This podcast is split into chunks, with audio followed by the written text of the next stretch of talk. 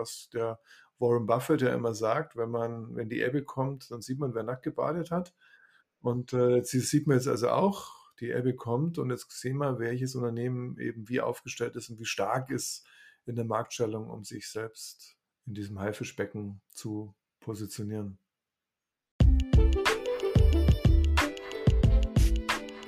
Herzlich willkommen zum Aktienkauf Podcast.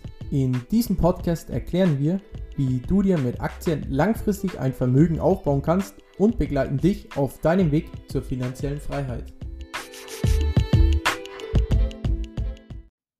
Herzlich willkommen zu dieser Episode des Aktienkauf Podcast. Wir sprechen in dieser Episode heute mit Peter Thilo Hasler.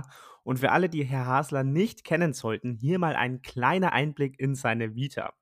Peter Thilo Hasler war Leiter des neuen Markt Research der Hypo Vereinsbank, später Leiter des Small Cap Research der UniCredit. 2006 wechselte er zur Viscardi AG, einer Münchner Investmentbank und 2010 zur Blättchen und Partner AG, einem führenden Unternehmensberater für M&A Kapitalmarkttransaktionen, wo er bis 2013 als Partner und Vorstand für Anleiheemissionen, Börsengänge und Unternehmensbewertung verantwortlich war. Außerdem gründete Peter Thilo Hassler 2010 mit seiner Frau sein eigenes Unternehmen, wo er auch bis heute als Analyst tätig ist. Zudem ist Peter Thilo Hasler Vorstandsmitglied der Deutschen Vereinigung für Finanzanalyse und Asset Management und seit 2013 im Beirat des TU München Investment Club und zum Schluss oder fast zum Schluss sei noch erwähnt, seit 2014 ist Herr Hasler auch Dozent an diversen Münchner Hochschulen, wo er Vorlesungen zu den Themen Börse, Kapitalmarkt und Unternehmensbewertung hält. Abschließend sei noch erwähnt, er ist auch Autor zahlreicher Aufsätze und Bücher. Also ihr seht, wir haben heute hier jede Menge Kompetenz mit im Podcast dabei und deswegen würde ich sagen, wir starten jetzt direkt rein ins Interview. Viel Spaß dabei. Hallo, Herr Hasler, schön, dass Sie heute mit dabei sind. Hallo. Herr Hasler, ähm, ich meine, im Vergleich zu unserem ersten Interview hat sich ja jetzt einiges getan. Ähm, steigende Zinsen, eine sehr hohe, ja, beziehungsweise eine Rekordinflation. Wie sehen Sie die Märkte im Moment, wenn man gleich mal schon so hier in das Podcast-Gespräch reinstarten kann? Also die bewertungsrelevanten Parameter haben sich jetzt durchgehend verschlechtert weil die Inflation führt zu höheren Zinsen und der Zins ist einer der wichtigsten Bewertungsparameter, der geht in den Diskontierungssatz ein. Und wenn der ansteigt, dann werden alle in der Zukunft erwirtschafteten Cashflows mit einem höheren Diskontierungssatz diskontiert und da bleibt dann einfach weniger übrig. Das ist mal die eine Auswirkung der steigenden Zinsen und die andere Auswirkung ist, dass ähm, die Inflation, man sagt ja immer, Aktien sind Inflationsprofiteure. Das funktioniert aber nur, wenn die steigenden Preise von den Unternehmen auch weitergegeben werden können. Also wenn die Unternehmen in der Lage sind, das allgemein steigende Preisumfeld auch an ihre eigenen Kunden weiterzureichen und ihre eigenen Preise zu erhöhen. Und das gelingt tatsächlich nicht allen gleichermaßen. Da muss man sich eben jedes Unternehmen genau anschauen, wie stark es ist äh, in der Marktstellung, ob es ihm dann gelingt, die Preise weiterzugeben oder ob man selbst auf den steigenden Einkaufspreisen sitzen bleibt. Also das macht es dann ein bisschen schwieriger, weil die Gewissheiten der letzten Jahre eben nicht mehr da sind. die Gewissheiten der letzten Jahre waren eben, dass die Margen tendenziell gleich bleiben oder sich sogar noch verbessern. Und wir niedrige Diskontierungssätze hatten, was eben die Unternehmenswerte ansteigen lässt. Jetzt haben wir die Gewissheit nicht mehr. Ähm, jetzt ist das also, was der Warren Buffett ja immer sagt, wenn man, wenn die Ebbe kommt, dann sieht man, wer nackt gebadet hat. Und äh, jetzt sieht man jetzt also auch, die Ebbe kommt und jetzt sehen wir, welches Unternehmen eben wie aufgestellt ist und wie stark ist in der Marktstellung, um sich selbst in dem in diesem Haifischbecken zu positionieren. Mhm. Das, das, ich sage mal, das ist jetzt eine, ich würde mal sagen, abstrakte Beschreibung der, der Tatsache, wie es gerade ist an dem Markt. Aber was heißt das jetzt für Sie oder allgemein für Aktionäre oder für Sie als Analyst? Bedeutet das, Sie sind jetzt vorsichtiger, was, ähm, was Aktienkäufe zum Beispiel angeht? Oder bedeutet das, man muss einfach noch mehr Research betreiben oder denselben Re Research, aber besser auswählen? Oder was konkret bedeutet das jetzt für uns als Aktionäre? Mhm. Das heißt, dass man in, der, in den letzten fünf Jahren oder, oder vielleicht sogar noch länger eben kaum was falsch machen konnte mit Aktien, weil alles gestiegen ist. Ähm, außer man hatte wirklich ganz, ganz viel Pech. Aber wenn man ordentlich diversifiziert hat, dann hat das eben in den letzten fünf oder zehn Jahren super funktioniert und jeder, jeder war Gewinner. Und das ist dieses, jeder wird Gewinner sein, das wird es jetzt nicht mehr geben. Jetzt wird man auch ähm, Verlierer haben. Ähm, und deswegen muss man mehr Research betreiben als vorher. Man muss sich eben die Unternehmen ganz genau anschauen. Inwieweit sind sie denn von der Inflation belastet? Und gestern haben wir ja schon einen richtigen Verlierer kennengelernt. Also da haben wir es nochmal schwarz auf weiß bekommen, also, oder vorgestern, als Vonovia gesagt hat, dass sie jetzt ihre Neubauaktivitäten komplett einstellen und die anderen Immobilienbaukonzerne tun es denen ja gleich. Ja, und dann sehen wir schon, dass es hier einen echten Verlierer gibt, weil die behaupten ja, dass sie jetzt ihre bei 5000 Euro Baukosten pro Quadratmeter müssen sie 20 Euro verlangen, um das, um das zu rechtfertigen ähm, oder um überhaupt noch einen Gewinn machen zu können mit einem Neubau. Und das ist halt nicht möglich, außer in München und, und Hamburg und, und Frankfurt. Aber in dem Rest Deutschlands ist das eben nicht möglich. Und dann stellt man halt kurzerhand die Neubauaktivitäten ein und baut nur noch das fertig, was man eh schon angefangen hat. Und das ist natürlich dann bewertungsrelevant, weil das das Wachstum der Zukunft dann eben verringert oder auf Null reduziert, weil man dann eben nur noch über Mitsteigerungen ähm, Wachstum erzielen kann, als, also Umsatzwachstum erzielen kann als, als Vonovia oder als die anderen Baukonzerne. Und äh, also da sieht man dann schon jetzt hier schwarz auf weiß. Man hat es natürlich schon vermutet, dass es so ist, weil die, die Wohnungsbau- oder Immobilienpreise, äh, Kurse, die Immobilienkurse sind ja in den letzten, im letzten Jahr massiv runtergekommen. Also ich glaube, der Index hat 60 Prozent verloren. Also der schlechteste Index meines Wissens im DAX und oder in Europa. Und also der Kapitalmarkt hat das genau vorhergesagt, das hat also dann schon gepasst.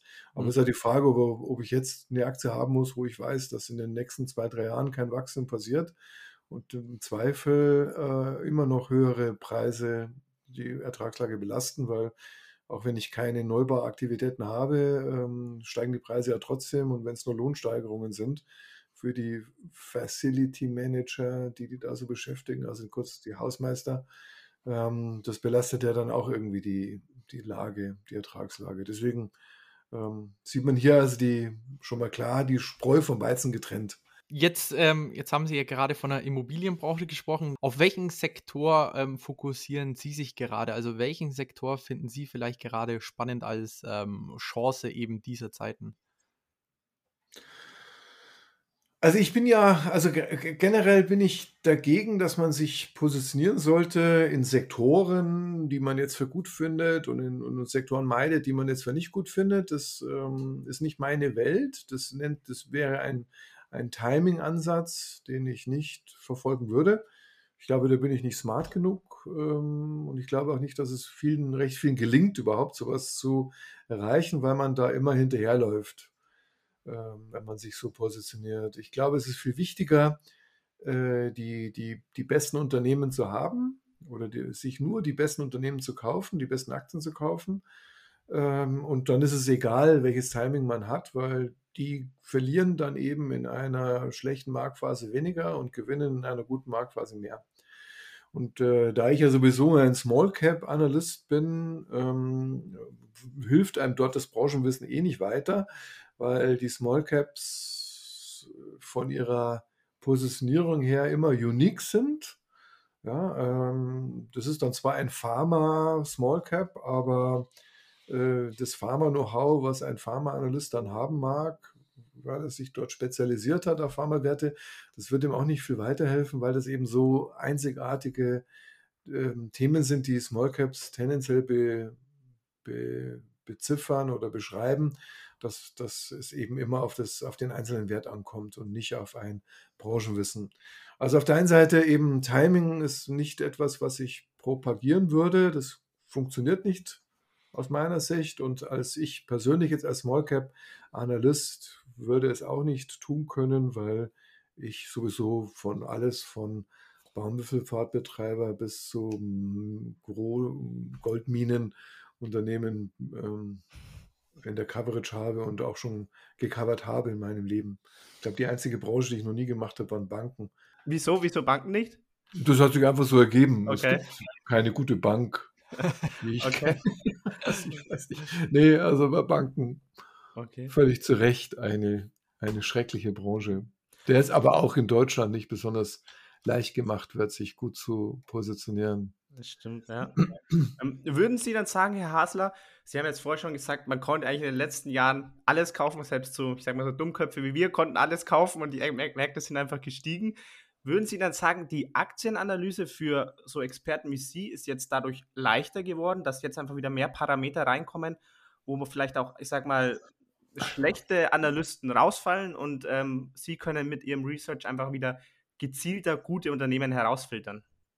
Ich würde eher sagen, dass man jetzt wieder ähm, ein willkommener Gesprächspartner auf Partys ist. Okay.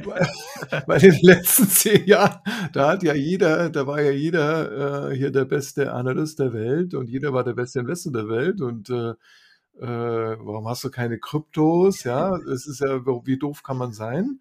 Und ähm, jetzt wird sich das Ganze wieder, wieder auseinanderdividieren und ähm, die Leute werden einen fragen, ja, was kaufst du denn für Aktien? Warum, warum muss man die haben? Und das war ja in den letzten Jahren Mhm. nicht der Fall. Da war eben jeder, jeder sowieso der König. Okay, absolut. Weil, weil Sie gerade, da möchte ich gleich einsteigen, weil Sie gerade Kryptos ansprechen. Sie schreiben auch in einer Publikation, in einem Artikel von Ihnen, ähm, in zehn Jahren spricht niemand mehr über Kryptos. Vielleicht machen wir da gleich mal einen Abstecher hin. Ähm, vielleicht, wenn Sie da mal kurz erklären könnten, wieso Sie so denken oder wie Sie allgemein so zu Kryptos so, stehen.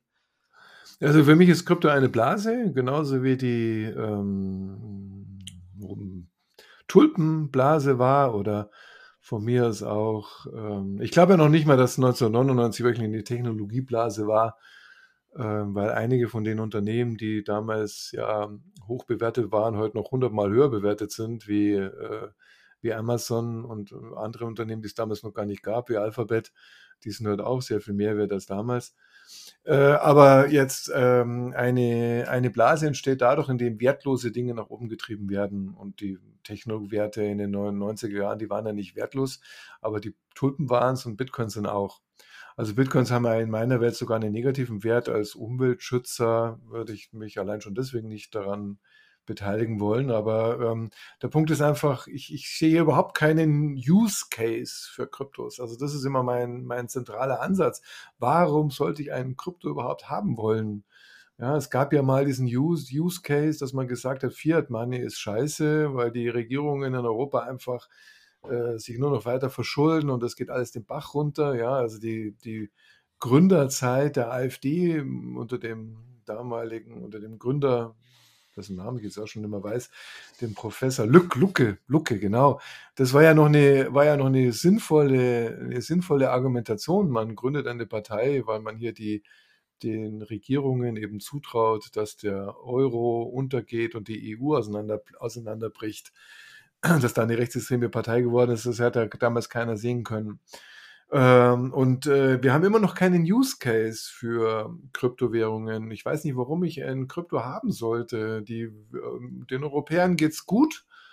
Uns geht's gut. Ja, wir klagen immer, dass es uns so schlecht geht, aber ich frage mich wirklich, was hätte man denn besser machen können? Uns geht's allen wunderbar. Wir haben äh, wir leben in Frieden, wir, wir, die Arbeitslosenquote ist wahnsinnig niedrig, ähm, wir verdienen alle mehr als noch vor zehn Jahren.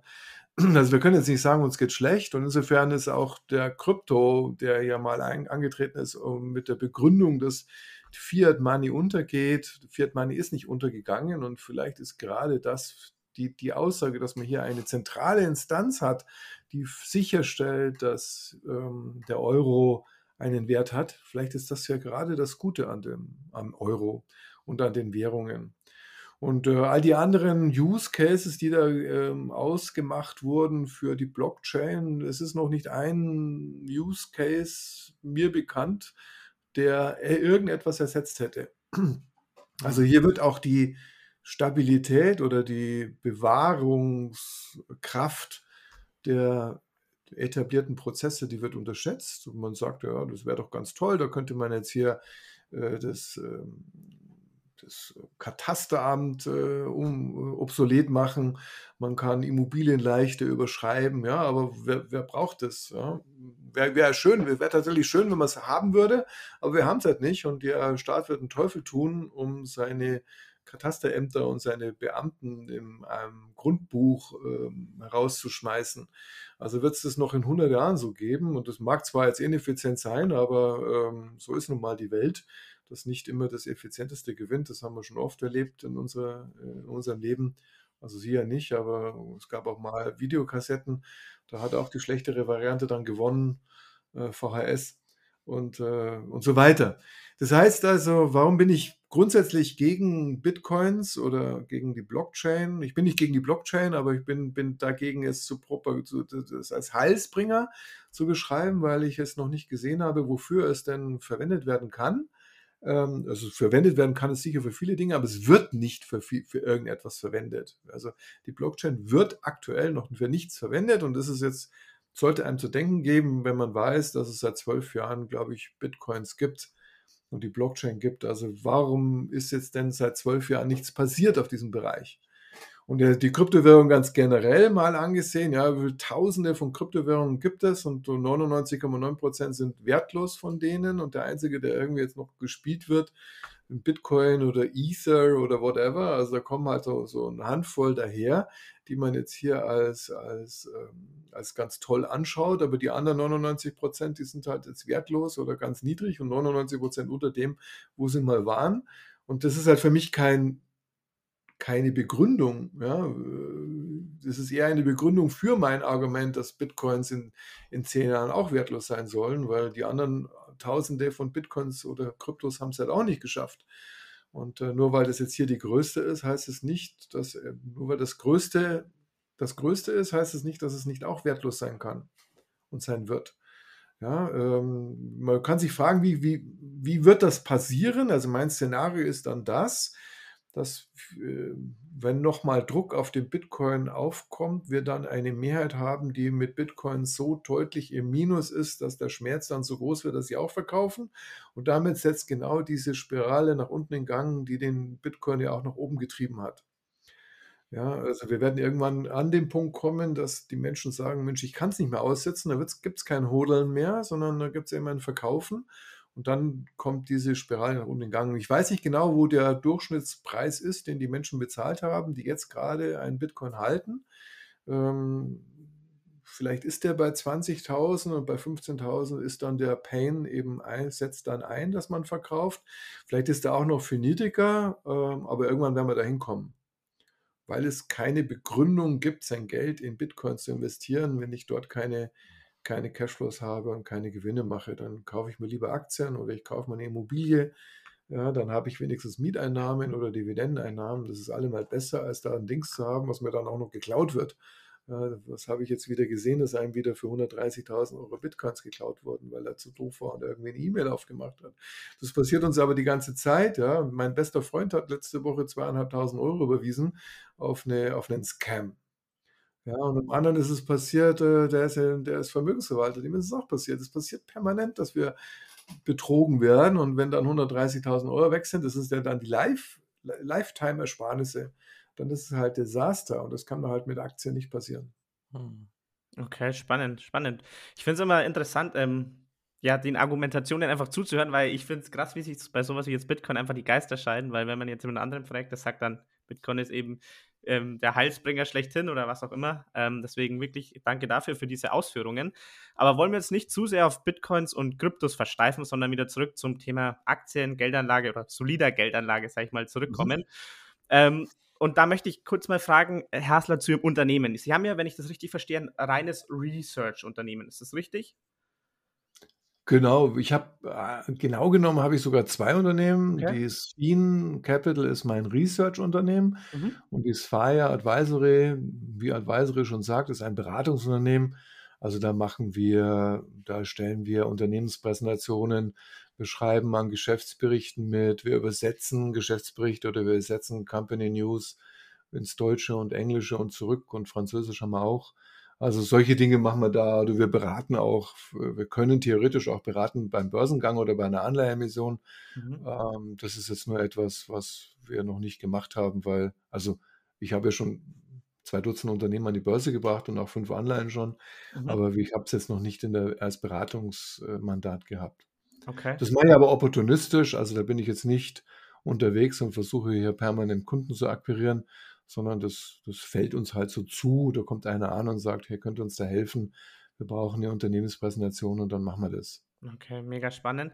Ähm, aber nämlich auf was ich da gestoßen bin, wo ich, wo ich eigentlich hinaus wollte, ähm, dass, dass Sie schreiben, dass erstmal der, der Research Coverage beginnt erstmal mit 40 bis 70 Seiten Research. Ja. Allgemein ja. würde mich da mal interessieren, wie lange dauert denn jetzt eigentlich eine Analyse von dem Unternehmen, wenn Sie sich dran setzen, okay, ich analysiere jetzt die XY AG? Genau, also wie komme ich überhaupt auf so einen Umfang? Ja, mhm. also ich habe einen Ansatz. Also erstmal die Unternehmen, die ich analysiere, die haben in der Regel noch keinen Analysten gehabt vor mir. Okay. Also das ist äh, eins meiner, eins meiner wirklichen Probleme in meinem Leben, dass ich nicht auf, auf das gemachte Feld von anderen aufsetzen okay. kann. Weil wenn ich eine Siemens-Analyse schreiben würde, dann nehme ich einfach fünf Research Reports von anderen schlauen Menschen und schreibe einen sechsten draus. Und dann ist das äh, in relativ kurzer Zeit gemacht und, mhm. und, und es sieht auch noch ganz gut aus und macht einen schlauen Eindruck. Ja. Die Unternehmen, die ich analysiere, die haben meistens fast, also ähm, ich glaube, ich habe jetzt vor kurzem mal ein Unternehmen tatsächlich in die Research Coverage aufgenommen, der, der schon einen Analysten hatte. Aber das, selbst da habe ich mir nicht, habe ich dann erst gelesen, was der geschrieben hat, nachdem ich schon fertig war. Also das heißt also, meine und meine Unternehmen haben noch nie einen Analysten gehabt. Und das heißt also, da ist es erstmal sehr viel aufwendiger, ähm, sich einzuarbeiten, weil man dort ja diese Equity-Story erstmal herausarbeiten muss. Also für was steht das Unternehmen eigentlich? Und ähm, mein Ansatz ist ja dann, einen Research Report zu schreiben, dass einer, der sich für die Aktie interessiert, nach dem Lesen dieses Research Reports verstanden hat, was das Unternehmen so macht. Und deswegen muss man da sehr grundsätzlich vor, vorgehen und muss, also ich muss ja jetzt, wenn ich jetzt heute eine Siemens-Aktie äh, zum Kauf empfehlen wollen würde, dann müsste ich nicht schreiben, was Siemens tut, das weiß jeder. Aber wenn ich jetzt äh, eine Almonte beschreibe, dann weiß kein Mensch, wer den Namen hat, schon keiner gehört und dann weiß man, okay, das ist ein Wolfram, eine Wolfram-Mine, aber dann weiß keiner, was ist ein Wolfram. Also man muss jetzt erst einmal äh, wirklich in die Grund, grundlegenden Dinge hineingehen und muss erklären, was das was Unternehmen überhaupt so macht. Ja, also ähm, das, was ein Unternehmen macht, fängt mal damit an, was ist, was macht der Zulieferer? Also vor was kauft man ein? Was macht man mit dem, was man eingekauft hat? Und an wen verkauft man das weiter? Also diese, diese, diese Wertschöpfung eines Unternehmens erstmal beschreiben, Einkauf, Produktion, Verkauf, wenn man das in der Betriebswirtschaftslehre so gelernt hat. Das ist mal das eine Kapitel, also was macht das Unternehmen eigentlich? Das zweite Kapitel ist dann eine klassische Markt- und Wettbewerbsanalyse. Also wie sieht es jetzt aus äh, mit dem Wettbewerb in dem Markt, in dem das Unternehmen tätig ist und was sind da die Markttreiber? Also so eine Porter Five Forces Analyse, Wettbewerbsintensität, Macht der Zulieferer, Macht der Kunden, Markteintrittsbarrieren, Substitutionsprodukte. Also solche Dinge werden dann in einem zweiten Kapitel beschrieben.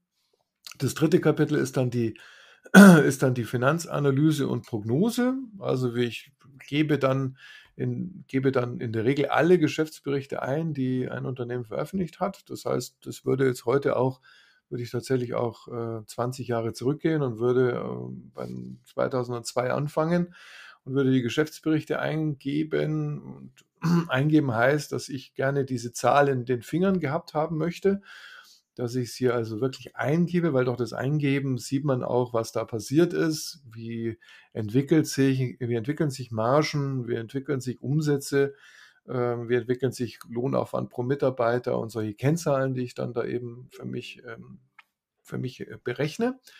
Und das ist dann das dritte Kapitel. Das vierte Kapitel ist dann die Unternehmensbewertung. Also eine, da ist immer ein DCF-Modell drin, manchmal auch ein Wertschöpfung, noch zusätzlich ein Wertschöpfungsmodell, so ein Economic Profit Modell. Und wenn es Peers gibt, dann mache ich auch eine Peer-Group-Bewertung.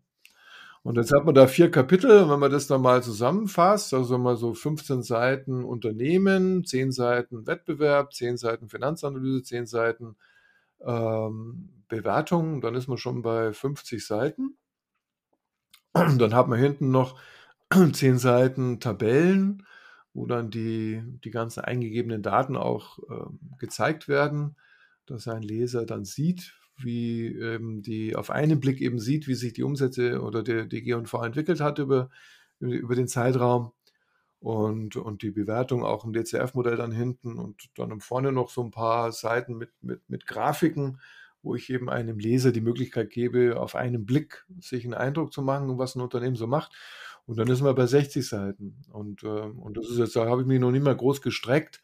Also wenn es dann ein komplizierteres Geschäftsmodell ist, wo man mehr beschreiben muss, ja, was ein Unternehmen macht, dann wären es auch mal 70 oder 80 Seiten. Also das ist so der, der Ansatz, den ich habe, dass jemand, der ein Unternehmen gar nicht weiß, versteht hinterher, was, es, was das Unternehmen macht, weil der, die Aufgabe eines Analysten ist so wie eine Art Informationsprozessor zu sein, also alle Informationen aufnehmen und dann konzentriert wiedergeben. Wie lange brauche ich dafür? Sechs bis acht Wochen. Oh, okay. Krass. Ja. Das ist, das ist eine lange Zeit. Da hatte ich jetzt nicht ganz so lange erwartet, aber krass. Ähm, aber ist es da, ist das Ergebnis dieser Analyse dann auch immer, ob die Aktie zum Beispiel jetzt unterbewertet oder überbewertet ist? Oder Ganz genau. Okay, okay, spannend. Ja. Also sind Sie definitiv, also würden Sie definitiv sagen, es ist möglich, als Anleger mit dem gewissen Research den Aktienmarkt out zu performen? Da bin ich ein fester Verfechter davon. Also okay. ähm, die ähm, die Arbeit, Arbeit, äh, viele Leute, also es ist ja, es macht ja einen wahnsinnig, äh, es hat ja einen wahnsinnigen Charme zu sagen, ich lege jetzt hier mein Geld an und werde reich. Ja, dann muss ich mir nur nicht mehr arbeiten und im Idealfall höre ich dann sogar auf zu arbeiten und dann habe ich mein passives Einkommen, ja, äh, und von dem kann ich dann leben. Das ist ja ein irrer, es gibt ja keinen anderen, keine andere Möglichkeit, um ohne Arbeitseinsatz reich zu werden. Ja, da hat man Glück und dann kauft man sich ein Bitcoin oder irgendwie, eine, irgendwie so eine komische Kinokette in Amerika, AMC, die sich dann verhundertfacht oder irgendwelche anderen Meme-Stocks und plötzlich hat man ganz tolle, ganz viel Geld auf dem Konto. Es funktioniert halt nur so nicht. Das funktioniert mal, aber nicht über ein Anlegerleben. Ja, und ein Anlegerleben, das in eurem Alter halt beginnt mit Mitte 20 und mit Mitte 60 will man dann aufhören und will eben von seinen ähm, Ersparnissen leben. Dann funktioniert das über, diese, über einen so langen Zeitraum von 40 Jahren halt nur, wenn man einen systematischen Ansatz fährt. Ja, ähm, das ist ja das das ist ja das perfide an der Börse, dass das ungefähr das Einzige ist, was mir einfällt, wo das Ergebnis nicht so relevant ist wie der Prozess. Ich bin ja eigentlich ein extremer ergebnisgetriebener ähm, Mensch. Ja, ähm, wenn ich jetzt ich bin ja auch noch Dozent an der von der Hochschule und wenn da braucht mir jetzt keiner erzählen, dass er mit seiner 3,7 nicht zufrieden ist, äh, weil der genau weiß, warum er die 3,7 gekriegt hat, weil er halt nichts gelernt hat.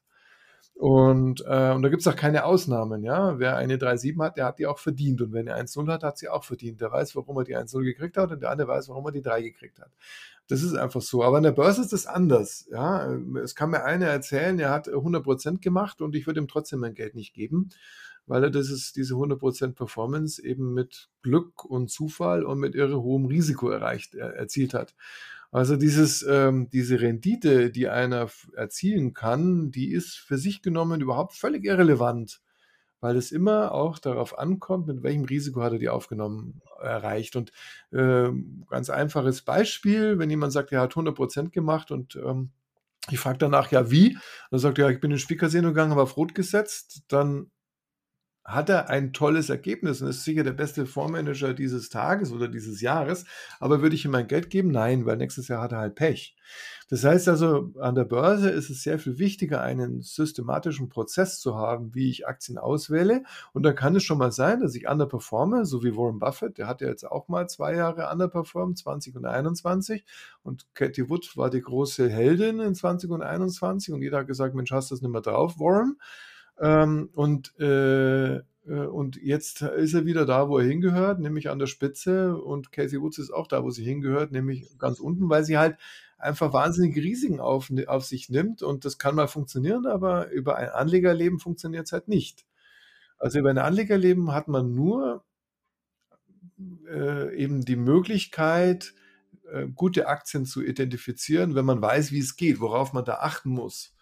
Und ähm, Und dann sollte man vielleicht auch noch mal seine Ansprüche ein bisschen reduzieren. Man kann nicht immer 20 oder 25 Prozent erwarten, sondern ich glaube, in the long run kann man froh sein, wenn man 15 Prozent macht pro Jahr, was über 40 Jahre halt eine spektakuläre Rendite ist, weil wenn ich über 15 Prozent halt jedes Jahr ein paar tausend Euro anlege, dann habe ich halt nach 40 Jahren einen, eine Million da rumliegen. Und das ist halt etwas, was man mit keinem anderen Asset erreichen kann, mit einer keiner anderen Asset-Klasse erreichen kann. Hm. Wenn Sie jetzt sagen, dass Sie ja ein bisschen ein Verfechter sind der sogenannten Outperformance durch äh, eigener harter Arbeit oder ähm, ja eben durch eigene Analysen, würden Sie dann eigentlich eher sagen, dass ähm, ja Privatanleger eigentlich am besten einfach auf äh, breit gestreute ETFs setzen sollen?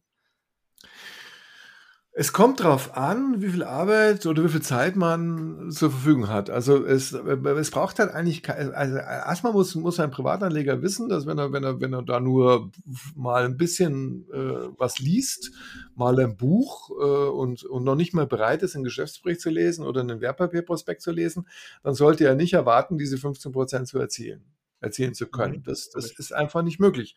Also man muss Arbeit investieren und zwar eigentlich jeden Tag am besten, vielleicht eine Stunde. Also man kann da, man kann es nur erreichen, indem man eben äh, diese Outperformance kann man nur erreichen, indem man eben jeden Tag dran ist und sich weiterbildet, Bücher liest und ähm, Podcasts äh, anhört oder äh, äh Geschäftsberichte liest und vielleicht auch mal auf Hauptversammlungen teilnimmt und sich weiterbildet. Also Börse ist eine, ist eine, ist eine Weiterbildung und zwar eine permanente Weiterbildung. Und wer sagt, äh, wer sich sagt, Mensch, lieber gehe ich ins Fitnessstudio, dann soll er das tun und dann kauft er sich ja besser einen ETF.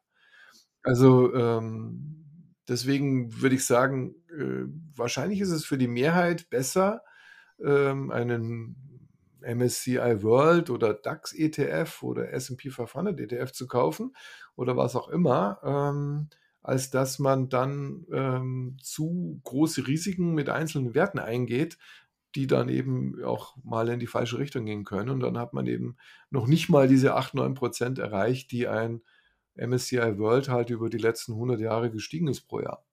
Mhm. Aber wenn, wenn jetzt jemand hergeht und sagt, okay, er möchte es probieren mit Einzelaktien, würden Sie dann sagen, dass es Sinn macht mit eben, Sie haben vorher das Beispiel genannt, Siemens, also bei so einer liquiden Aktie, die, sag ich mal, die ganze Welt kennt, wo tausend Analysten, tausend Computer dran sitzen, immer zu schauen, okay, wie entwickelt sich der Kurs, ähm, da einfach tausende Augen drauf schauen, kann man auch mit solchen ähm, Blue Stocks, sag ich mal, Outperformance erzielen oder muss man eher so wie Sie auf Small Caps oder Mid Caps gehen? Ähm, äh, also äh, ich würde mal sagen, wenn man sich jetzt einen zu großen Wert nimmt, ähm, dann mhm. kann man auch, dann kauft man besser einen ETF auf den, auf den Index, weil äh, die Wahrscheinlichkeit, genau wie Sie sagen, einen Titel, einen großen Titel zu entdecken, der unterbewertet ist, ist einfach zu gering, weil es viele, viele Harvard-Absolventen gibt, die sich diese Aktie auch anschauen. Und wer bin ich, dass ich schlauer bin als die? Äh, also die, ähm, die Möglichkeit, eine unterbewertete Aktie zu entdecken unter den Nebenwerten ist meiner Meinung nach sehr viel größer als bei einem Indextitel. Ja, also wer, wer jetzt sagt, dass, dass, dass ähm, ich möchte einen unterbewerteten Aktie entdecken, um eben ein, ein 15% Portfolio zu haben, der ist bei einem DAX-Titel wahrscheinlich nicht, das wird er wahrscheinlich nicht erreichen. Und deswegen könnte man ja auch, das nennt man ja irgendwie so Core-Satellite-Strategie, dass man halt äh, 50 oder 75 Prozent von seinem, von seinem Geld in so einen Index reinsteckt und die anderen 25 Prozent oder 50 Prozent dann in so ausgewählte äh, Nebenwerte hineinsteckt, die man aber auch analysiert haben muss. Man muss sich halt anschauen. Und das ist aber etwas, was ich auch propagiere, äh, dass, dass jeder, dass das jedem möglich ist, so einen Wert zu entdecken. Also da muss man kein Spezialwissen haben, sondern das kann man sich aneignen, ähm, ähm, indem man eben liest. Ja. Und wenn ich fünf Geschäftsberichte gelesen habe von einem Unternehmen, dann habe ich mir dann schon eine ganze Menge angeeignet. Und dann muss man halt auf bestimmte Dinge achten, ähm, die da sein sollen oder eben besser nicht da sind. Und dann kann man auch ähm, unterbewertete Aktien entdecken. Mhm, okay. Wie sieht dann Ihr privates Portfolio aus? Also ist es dann so ein Core-Satellite-Portfolio, dass Sie auch auf breite Indizes gehen und dann so äh, gezielte Einzelwerte auswählen? Oder setzen Sie ja, nur auf diese. Ähm, ich habe ein paar, ich habe tatsächlich ein paar Fonds in meinem okay. Portfolio, von denen ich eben der Meinung bin, dass sie, dass sie, ähm, also das sind jetzt keine, keine ETFs, sondern tatsächlich Fonds. Ähm, weil das gibt ein paar Fonds, die eben bewiesen haben, langfristig bewiesen haben, dass sie outperformen. Also da würde ich jetzt auch wenn ich diesen, diese Fonds sind nicht unbedingt für jedermann erhältlich. Da habe ich Glück gehabt und Beziehungen, dass ich da eine Tranche bekommen habe. Aber wenn ich das nicht hätte, würde ich mir einfach, würde ich mir einfach die Berkshire-Aktie kaufen. Also das ist definitiv äh, ähm, eine, ein, ein, ein Fonds, der mir, der mich beteiligt an, an einem, der jetzt 70 Jahre lang bewiesen hat, dass es kann. Und ich glaube, dass äh, jetzt ist ja 95 und Charlie Munger ist 99. Also es ist ja absehbar, dass die beiden nicht mehr da sind, dann äh, hatte, haben die auch gute Nachfolger. Da gehe ich mal davon aus. Das heißt, diese Outperformance von der Berkshire-Aktie, die wird, wird anhalten. Also wenn ich jetzt, äh, man muss nicht unbedingt einen, ETF haben, man kann sich auch die, die Berkshire-Aktie kaufen oder irgendwelche kleineren äh, Fonds von Value-Investoren. Da gibt es auch eine Menge, die, die das gut können ähm, und auch, auch in, den, in den Rankings immer weit oben sind. Also man muss sich einen ETF haben, sondern man kann sich auch einen Fonds kaufen und dann zahlt man halt einen Ausgabeaufschlag, aber hat dafür dort auch, eine, auch dann eine bessere Performance als, der, als ein, als ein Index-ETF. Und bei den ETFs muss man sowieso aufpassen, weil äh, es gibt ja tausende von ETFs und wenn man sich die mal genauer anschaut, also die basieren jetzt nicht immer nur auf einem Index, ja, ähm, ich habe nichts gegen einen DAX-ETF oder MSCI World ETF, aber wenn ich da irgendwie so komische Automatisierungsindizes sehe, äh, auf die dann ein ETF aufgelegt wird, dann ist das halt ein, eine schlechte Idee, weil diese Indizes, die gibt es überhaupt nicht, die wurden speziell für diesen ETF begründet. Und das muss man wissen, das sagt ja mehr keiner, dass da irgendein Hans Wurst tatsächlich von irgendwelchen Index-Erstellern ähm, da irgendeinen hintigen Index gestaltet hat, nur, mit, nur damit dann äh, Vanguard einen ETF drauflegen kann. Und äh, da, da äh, würde ich wirklich davor warnen, sich sowas zu kaufen, weil das, das geht in die Hose, weil dort wird ja dann das, die Kompetenz eines Fondsmanagers, den ich ja dafür gerne auch bezahlen würde, wird durch die Inkompetenz von irgendeinem Indexmacher ersetzt und das halte ich für keine gute Idee. Hm. Und jetzt in Sachen Research, gibt es für Sie aktuell ein, zwei Unternehmen, die bei Ihnen ganz oben auf der Watchlist ist oder wo Sie sagen, hey, diese zwei Unternehmen oder vielleicht auch Small Caps könnten für die nächsten Jahre vielleicht ganz spannend sein? Ja, da kann ich jetzt nichts, da kann ich jetzt keinen hervorheben. Ähm, ich würde grundsätzlich alle Werte, die ich auf Buy habe, ähm, würde ich für, würde ich empfehlen. Ähm, ich würde dann vielleicht, wir sind ja eine der wenigen Research-Häuser, die auch noch eine Risikoeinschätzung abgeben. Das macht ja nicht, machen ja nicht viele. Ähm, und wir, bei uns steht es auch immer mit drauf. Und da gibt es niedrig, mittel, hoch und sehr hoch. Und da sollte man sich natürlich auch das Risiko ein, anschauen, ob das dann für einen selbst passt mhm. von der Risikoeinschätzung. Aber grundsätzlich würde ich unter meinen Beiwerten nicht diskriminieren. Okay. Ähm, dann habe ich noch ein anderes Thema, weil Sie es vorher angesprochen haben, Thema Diversifikation. Ähm, egal, ich sage mal, wenn man so, so breite Literatur liest oder wo auch immer, hört man immer sowas wie Branchen und Länder. Sie haben jetzt vorher gesagt, Sie würden da gar nicht so unterscheiden nach Sektoren, sondern einfach immer nur gezielt die besten Unternehmen aussuchen. Bedeutet das jetzt auch, wenn Sie jetzt drei Unternehmen oder sagen wir mal zehn Unternehmen aus der ähm, keine Ahnung, äh, vegane Nahrungsmittelbranche haben und das sind einfach drei Top-Unternehmen, würden Sie dann sagen, es macht Sinn, auch diese zehn Top-Unternehmen sich einfach alle ins Portfolio zu legen, auch wenn ich dann diese spezielle Branche jetzt mal in dem Beispiel komplett übergewichte? Das ist eine sehr gute Frage. Ähm, Diversifikation ist wahnsinnig wichtig. Das ist mal das eine. Ähm, Diversifikation ist aber viel schwieriger, als was einem das die meisten Leute so erzählen. Ja, die sagen immer, kauf dir 15 Titel, das hat Marco jetzt mal so geschrieben, wenn das, ähm, der Korrelationskoeffizient so bei 0,6, 0,7 ist, dann hat man 15 Titel und dann hat man eine tolle Diversifikation, dann hat man das Minimum, dann ist man in dem, in dem ähm, Bereich der positiv geneigten Effizienzlinie in dem Rendite-Risikodiagramm von Markowitz. Der übrigens auch noch lebt und 1953 schon sein, sein Paper veröffentlicht hat. Also da kann man sich jetzt mal vorstellen, wie alt der ist. Ähm, ähm, also Diversifikation ist wahnsinnig schwierig. Mir hat tatsächlich mal eine, eine bekanntere Journalistin, die hat mal ein, eines meiner Bücher gelesen, das Reichwerden an der Börse, äh, und hat mich dann angerufen hat gesagt, sie hat ein Depot geerbt und, äh, und ich soll mir das doch mal anschauen, was ich davon halte. Und habe gesagt, ja, schicken Sie es mir halt mal zu. Und dann kam das und da waren tatsächlich 50 Aktien in dem Depot und das waren halt, da war halt dann drin BMW, Daimler, VW, Leoni, Elring, Klinger. Also waren schon mal zehn Auto, Auto und Autozulieferer, Autohersteller und Autozulieferer. Und dann waren zehn Industrietitel und dann waren noch zehn äh, auch deutsche Industrietitel oder 20 Industrietitel und dann waren nochmal zehn äh, Zulieferer von Industrietiteln und zehn Chemieunternehmen drin.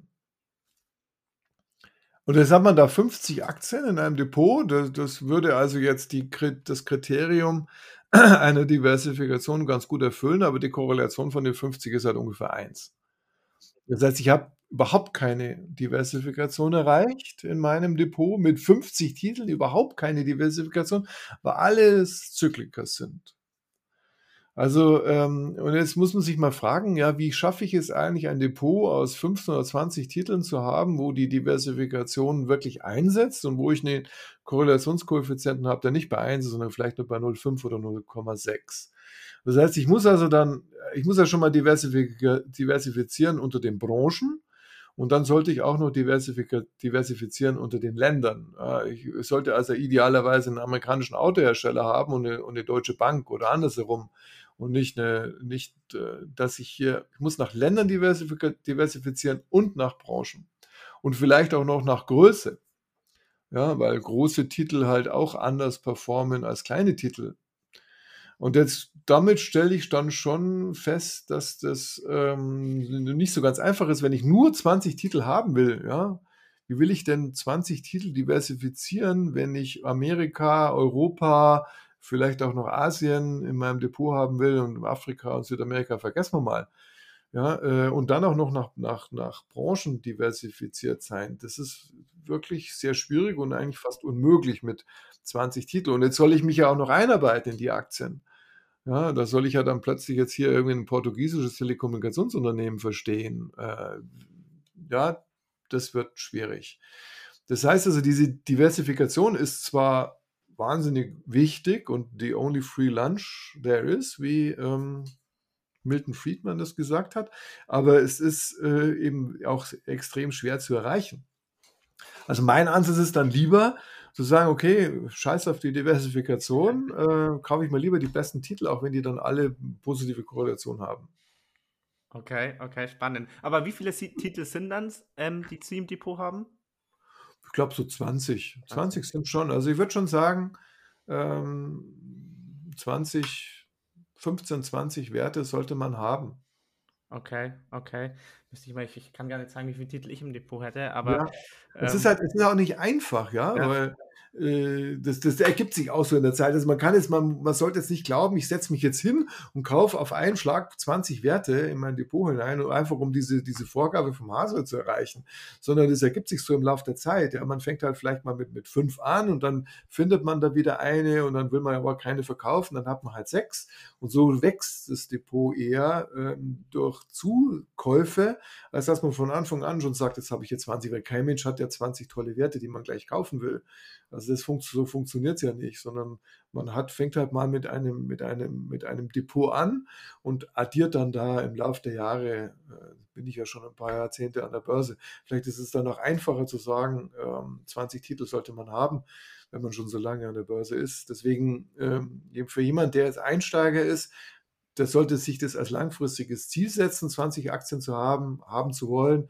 Und das muss nicht gleich am ersten Tag erreicht worden sein. Aber ich würde auf definitiv nicht empfehlen, alles auf eine Karte zu setzen. Also diese, diese, die, diesen, ja, man, man kann sich ja fragen, warum diversifiziere ich denn überhaupt? Ja, weil man könnte ja sagen, Mensch, das ist die beste Aktie, die ich habe, die hat das größte Kurspotenzial und warum soll ich denn überhaupt noch eine zweite oder eine dritte Aktie haben? Das ist ja für, den, für das erste ja gar nicht so einsichtig. Warum sollte ich denn zweite Aktie haben? Dieses ja dann, kann ja nur die zweitbeste sein. Warum sollte ich denn die dritte Aktie haben, die ja dann nur die drittbeste sein kann? Ja, das ist ja gar nicht so einsichtig für jemanden und das muss man aber verstehen, weil das Problem bei der erstbesten Aktie ist, dass man eben einen Fehler gemacht hat in der Auswahl. Und dann äh, geht die insolvent oder es gibt irgendein Problem damit, der Vorstand fährt vom Baum oder ein Produkt wird zurückgerufen oder der Staat mischt sich ein und sagt, diese Branche regulieren wir jetzt. Und dann haben wir plötzlich eine Aktiendepot, die 80 Prozent verliert. Und das kann man halt nie ausschließen. Und wenn das die einzige Aktie ist, dann habe ich halt 80 Prozent von meinem Vermögen los. Und das ist ja, das ist ja der, das ist der GAU. Und das heißt, den muss man vermeiden. Und das, das, das nennt man Pech. Und Pech kann man nicht prognostizieren. Nassim Taleb nennt es einen schwarzen Schwan, aber es gibt auch viel mehr schwarze Schwäne, die heißen halt Pech. Und äh, Pech tritt permanent auf. Ja, auch die Leute, die Wirecard hatten, hatten Pech, weil, äh, weil es ja nicht sein kann, dass man auf das Wirtschaftsprüfergutachten von Ernst Young eigentlich nicht vertrauen kann. Das ist ja ein, ein, ein irrer Zustand gewesen. Aber eigentlich ist es Pech, was den Leuten passiert ist. Und das passiert permanent. Es gibt permanent Pech. Und wenn man, wenn es aber die einzige Aktie ist, dann ist man halt aus dem Markt raus und findet sich unter der Brücke wieder. Und das sollte man verhindern. Deswegen sollte man eben die Wahrscheinlichkeit für Pech reduzieren und die fängt halt, sagen wir mal, bei 10 oder bei 10 Werten fängt sie an und hört dann irgendwann mal auf äh, bei 20. Deswegen ist diese, deswegen diese, diese, die überhaupt die Notwendigkeit zu diversifizieren, weil man Pech haben kann. Okay. Dann sind wir eigentlich langsam schon am Ende unseres Podcasts, Herr Hasler. Jetzt vielleicht abschließend noch als Frage: Sie sind ja, wie Sie auch selbst gerade schon gesagt haben, auch Dozent an der Hochschule.